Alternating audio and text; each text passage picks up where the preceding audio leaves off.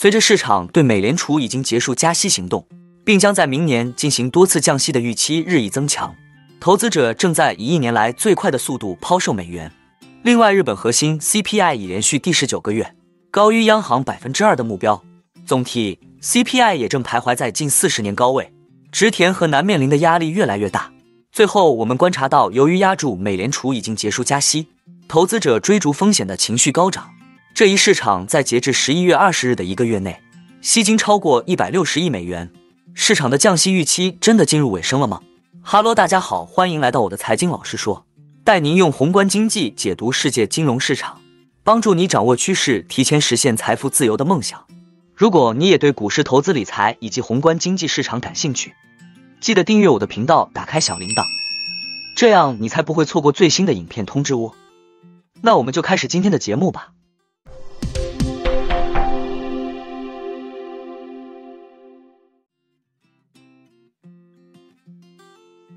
托管规模达到四十万亿美元资产的道富银行表示，资产管理公司本月有望卖出其美元未平仓头寸的百分之一点六，这是自去年十一月以来最大的月度资金流出。该行表示，自十一月三日美国公布弱于预期的就业数据以来，基金经理们每天都进行重大抛售，这在一定程度上推动美元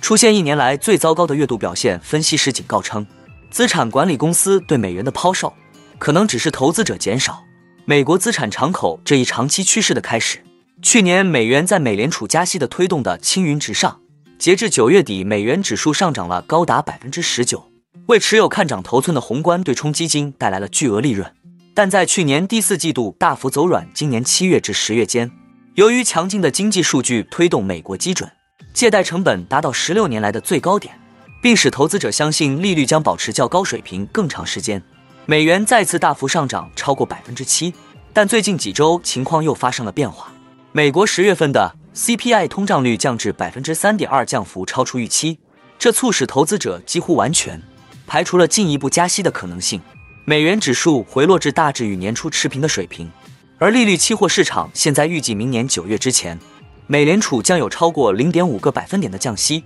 而预计日元将继续走强。预计日本央行将在未来几个月内。放弃其负利率政策，目前做空日元没有太大意义，因为每次日本央行的政策会议都将是一个实时事件。美元疲软也给新兴市场国家带来了一些宽慰，这使得他们更容易偿还以美元计价的借款，并可能在今年大量抛售硬货币债务后，后开始吸引投资者重返新兴市场。我认为，在进入二零二四年，预计美元将继续走弱，部分原因是我们预计两个大国的之间动荡会减少。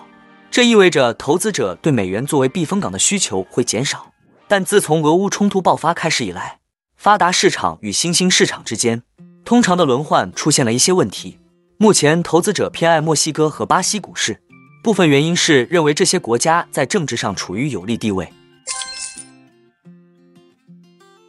日本的主要通胀指标四个月来首次加速上升，这与日本央行认为通胀将减速的观点相左。这可能会加强市场对该央行政策正常化的预期。日本内务省周五公布的数据显示，十月份不含生鲜食品的核心 CPI 数据同比增幅从九月份的百分之二点八微升至百分之二点九，为连续第十九个月高于日本央行百分之二的目标。经济学家此前预测，由于政府减少对公用事业的补贴，日本 CPI 增速将跃升至百分之三。这些补贴对日本整体通胀的影响已从。九月份的零点九八个百分点降至零点四九个百分点。酒店价格的上涨也得益于入境消费的持续复苏。日本央行行长植田和男似乎正面临持续的通胀压力，这与他一再重申的进口价格下降将在短期内冷却通胀的说法相左。生活成本上升已经对日本消费者支出造成了负面影响，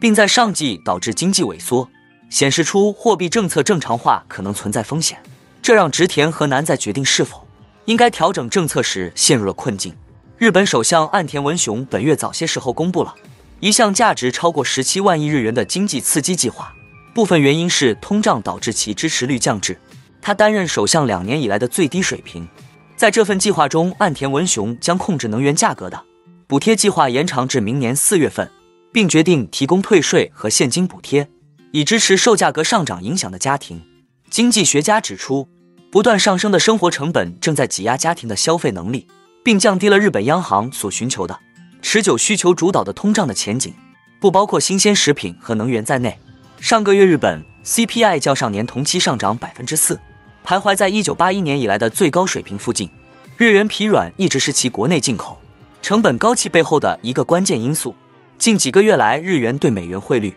一直保持在三十三年低点附近。本月国会反对党议员不断向植田和南施压，要求他承认货币宽松政策导致日元贬值，加剧了通胀对家庭的冲击。投资者正以三年多来最快的速度将资金投入美国公司债券基金，这表明市场对风险资产的需求增加，同时也意味着对利率见底的预期。根据资金流动追踪机构 EPFR 的数据，截至十一月二十日的一个月内，已有超过一百六十亿美元流入公司债券基金，净流入量已超过二零二零年七月以来的任何一个完整月。这一趋势主要集中在垃圾债上。本月有一百一十四亿美元流入投资低评级、高收益债券的基金，另外还有五十亿美元流入质量更高的投资级公司债券基金。大量资金流入公司债券基金。凸显出近期通胀降温助长了，对美联储已经结束加息周期的预期。与此同时，对低评级公司债券的追捧也反映出越来越多相信高借贷成本的压力将有所缓解，这将使高负债公司能够在经济放缓的情况下避免违约激增。自去年三月以来，美联储在货币政策上采取了强硬措施，将借贷成本从接近零的水平提高到百分之五点二五至百分之五点五的目标范围，以遏制通胀。这导致了美国公司面临更大的利息负担，人们担心偿债方面有困难的风险较高，企业会出现违约潮。但七月之后，美联储一直保持利率稳定。十月份备受关注的非农就业数据显示，美国新增就业岗位大幅放缓，仅有十五万个，低于预期，并远低于前一个月的数字。通胀方面，十月 CPI 同比增速降至百分之三点二，降幅超出预期，也是自六月以来的首次下降。然而，一些经济学家和投资者担心，如果借贷成本在可预见的未来仍将保持在高位的情况变得明显，那么流入公司债券市场的新一轮资金流入可能会再次逆转，